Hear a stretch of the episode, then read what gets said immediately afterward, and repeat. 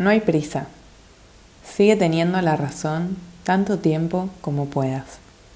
Verás que tener la razón es en realidad una pequeña caja hermética que es muy restrictiva y en la que no es muy divertido vivir. La justicia te aparta del flujo de las cosas. Cuando me encuentro atrapado en una situación en la que tengo una relación con alguien, no es que me hayan hecho algo a mí, solo están haciendo lo que están haciendo. Si me encuentro atrapado juzgando, la responsabilidad es mía, no de ellos se convierte en un trabajo sobre mí mismo. A menudo digo, de verdad pido perdón por cualquier sufrimiento que haya causado en esta situación. Empezamos a trabajar desde ahí, y después de un tiempo se presentarán, se examinarán a sí mismos y dirán, bueno, tal vez yo fui... Nuestra justificación es que nuestro ego quiere tener la razón en un mundo de personas que no saben toda la razón que tenemos. Hay una forma de representar lo que es correcto, el Dharma del momento. Pero si te vinculas emocionalmente a un modelo de cómo debería ser el mundo, que excluye cómo son los seres humanos, es que algo va mal en donde te encuentras. Deberías estar en algún otro sitio. Perderte en tu reactividad emocional no es donde quieres estar. Permitir que tu humanidad y la de otros sean como son en realidad es el comienzo de la compasión. Nos encontramos en una encarnación humana. No podemos irnos. Caminar en el Dharma consiste también en escuchar a otros seres humanos del libro Puliendo el espejo, Randas. Bienvenidos a un nuevo episodio de Búnker Creativo. Tanto tiempo, voy a estar conmigo misma hoy conversando, expresando. La verdad es que, bueno, estamos en agosto en Barcelona. Mi nombre es Mika, soy la creadora y facilitadora de este podcast. Bueno, como os habrán dado cuenta, soy una persona que, va existiendo y va creando a, partir de las experiencias que, voy viviendo, que voy eligiendo. Y hoy particularmente tenía ganas de compartir algunas reflexiones, algunas metáforas. Tengo acá este libro que me está acompañando en este momento de mi vida y, quiero que esté en, en los episodios del podcast. Hoy en la mañana me desperté y utilicé algo nuevo, un limpiador de lenguas Sí, me lo regaló mi hermana hace, no sé, dos semanas, pero la verdad nunca lo había usado. Y hoy me desperté, tenía un día súper pensado para, estar conmigo misma y hacer cosas relacionadas al hogar. Me desperté utilizando este nuevo elemento, que es de, bueno, más ella porque estaba más en la movida ayurveda, quizás alguien lo conozca.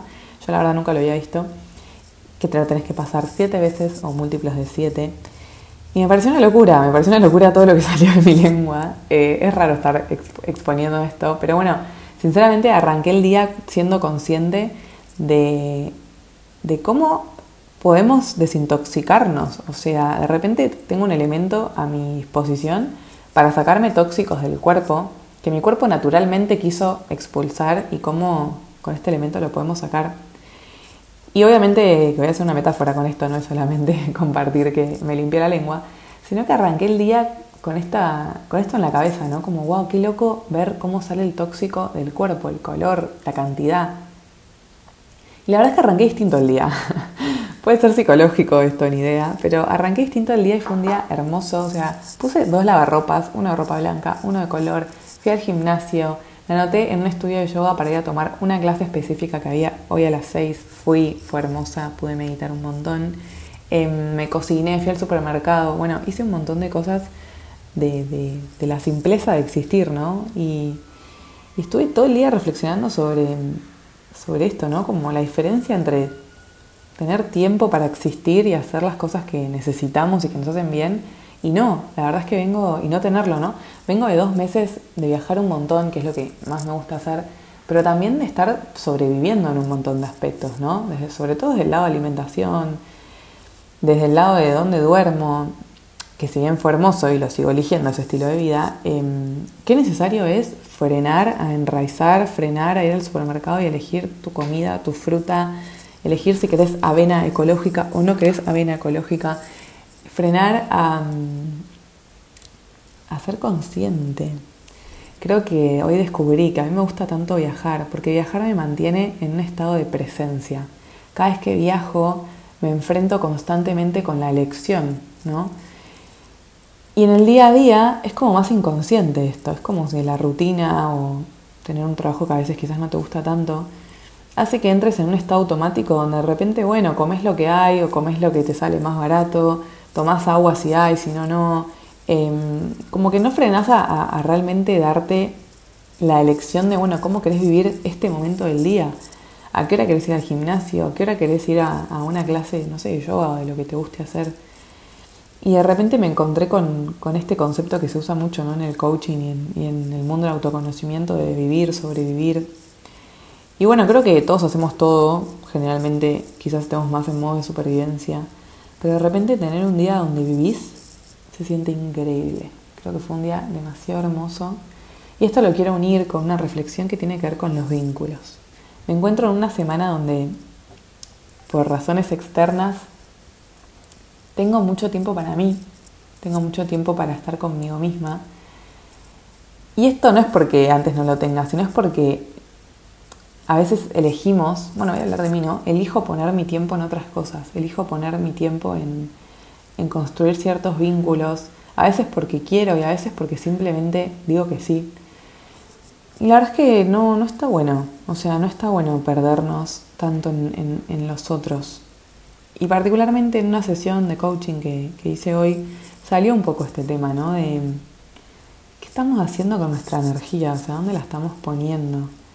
Y esto, perdón si es muy abstracto y muy complejo, pero lo quiero unir con el concepto de desintoxicarnos. O sea, de repente nuestro cuerpo cuando dormimos tiene la capacidad de limpiarse, de sacar todo lo que ya no necesita. Nosotros nos despertamos a la mañana y a veces lo único que hacemos es volver a ponernos cosas que nos intoxican. Y esto llevado a los vínculos, no quiero hablar de si hay personas tóxicas, no hay personas tóxicas, creo que todos tenemos un lado tóxico, pero sí estoy en un momento donde estoy muy consciente de poder ser lo más sincera que pueda desde el amor y con el corazón abierto, de poder comunicar qué quiero de, un vínculo, ¿no? ¿Qué espero de una otra persona? Y siendo consciente de lo que vengo construyendo, yo hace ya casi, bueno, dos años y medio, un poquito más, que estoy en Barcelona. Y después de muchas mudanzas, después de conocer muchísima gente, estoy en un momento como, como de búnker, ¿no? Literal, como este podcast donde estoy muy bien conmigo misma y donde estoy muy bien con los dos, tres amigos que construí en estos años acá. Y la verdad es que no quiero más. la verdad es que no, no siento ganas de, tener que tener esa vulnerabilidad esa intimidad que tengo con ellos, con un montón de otras personas. Y es muy loco para mí darme cuenta de esto, porque de repente hay una demanda que no quiero saciar, hay un reclamo que no quiero escuchar y hay un montón de cosas que, que me están pasando que creo que tienen un montón de sentido cuando, cuando la freno a reflexionar, ¿no? Y te invito a pensar en lo mismo, es como te vinculás desde la supervivencia, te vinculás desde la vivencia, ¿no? Y, es interesante entrar en este mundo. Puede ser con la pareja, yo en este caso hace unos meses que lo estoy viendo más desde el lado de amigos, ¿no? Y súper agradecida y bendecida de, de que se me acerquen personas y de conocer personas que quieran entablar un vínculo conmigo pero siento que estoy en un momento tan vulnerable y a la vez tan hermoso y conectado, donde estoy construyendo la realidad que me hace bien, que me facilita una vida linda, suave. Y claro, de repente no tengo ganas de, no tengo la energía más que las ganas de que entren un montón de personas a este búnkercito interno, ¿no? Em, y bueno, me gusta como traer esta reflexión, ¿no? ¿Qué hacemos con nuestra energía? ¿Qué hacemos con nuestro tiempo? ¿Por qué me está dando tanto placer de repente tener tiempo para, para cocinarme, para lavar mi ropa, para que mis sábanas tengan rico olor?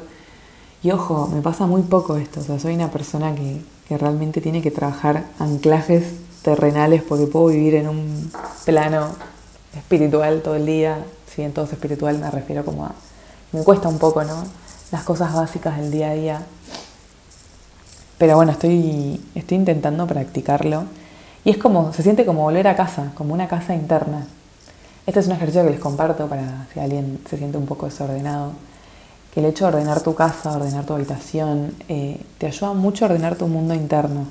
Sacar lo que ya no usás, cambiar las cosas del lugar, limpiar, desde sacar la suciedad hasta utilizar fuego, elementos como saumerios, como velas, para limpiar la energía, para transmutar lo que ya no está. Y esto parece algo re simple, pero cuando lo haces a nivel externo, también lo haces a nivel interno. Como cuando lo haces a nivel interno, también lo haces a nivel externo.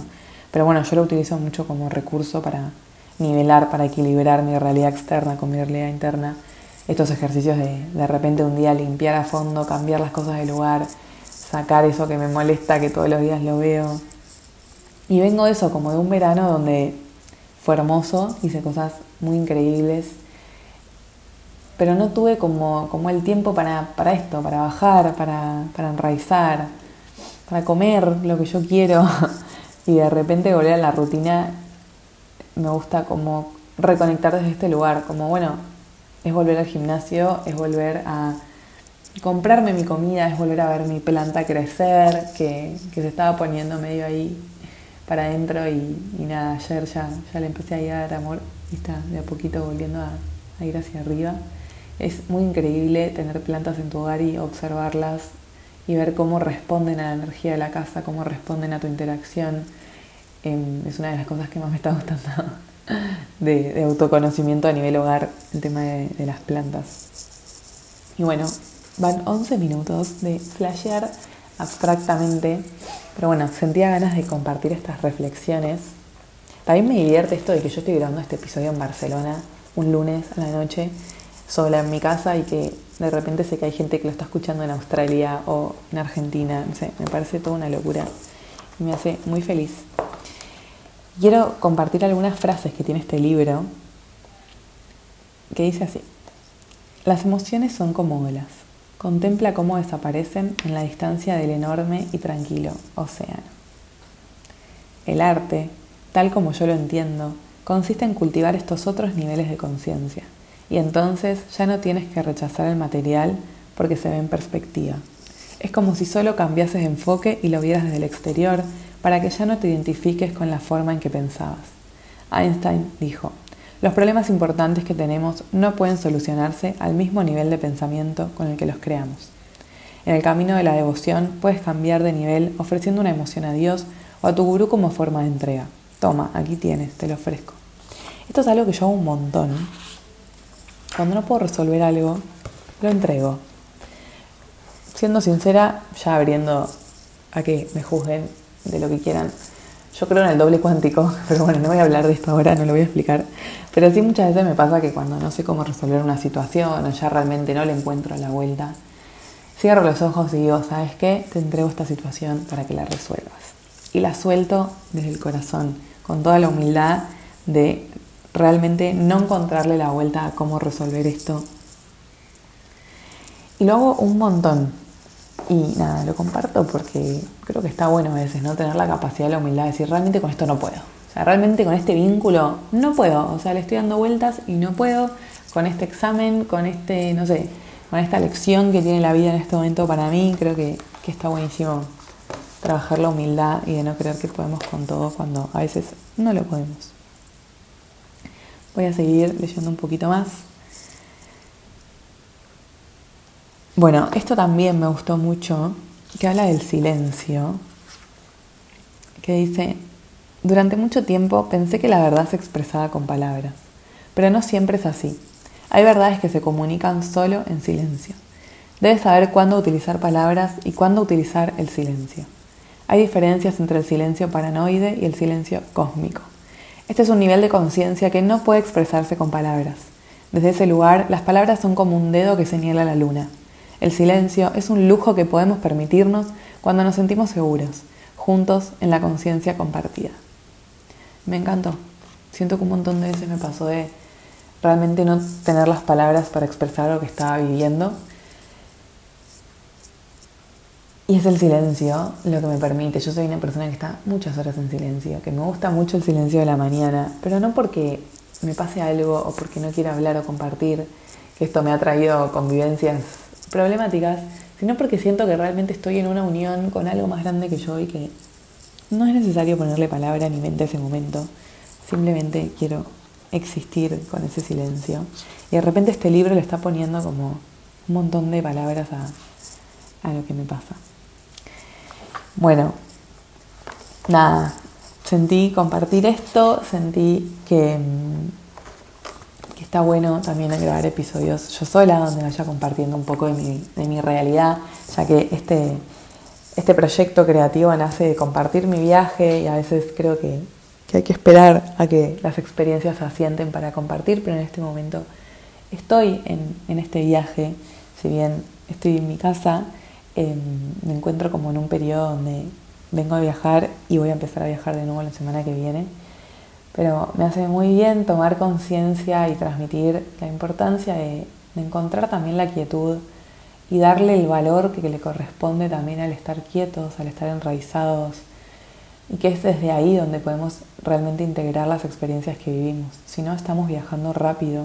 El otro día leí sobre el concepto de viajar lento, de viajar despacio, y es algo que súper estoy practicando y entrenándome como de bajar, tener un espacio para mí sola, para reencontrarme conmigo, para ver, bueno, qué estuvo pasando, qué me está pasando y desde dónde quiero seguir viajando, ¿no? El concepto de viajar es la vida misma, no, no tiene que haber un destino eh, en el medio. Así que bueno, nada, muy feliz, nada y todo. El encuentro con el todo, el encuentro con la nada. Gracias por escuchar, gracias por estar ahí. Me vuelve loca eh, la llegada de, a las ciudades, a los rinconcitos que tiene este podcast. Me estoy preparando el corazón para ir a, mi país natal, para ir para Argentina unos meses, así que voy a estar grabando también muchos episodios por allí con gente muy hermosa, con maestros muy hermosos. Espero que, que se pueda materializar.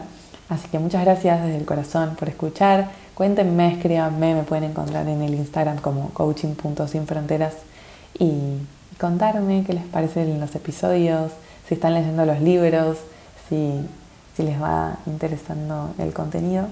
Y muchas gracias por compartir y hacer que llegue a otras personas. Les mando un abrazo enorme desde el lugar que estén, desde aquí, desde mi casita, mi búnker en, en Varna. Un abrazo enorme.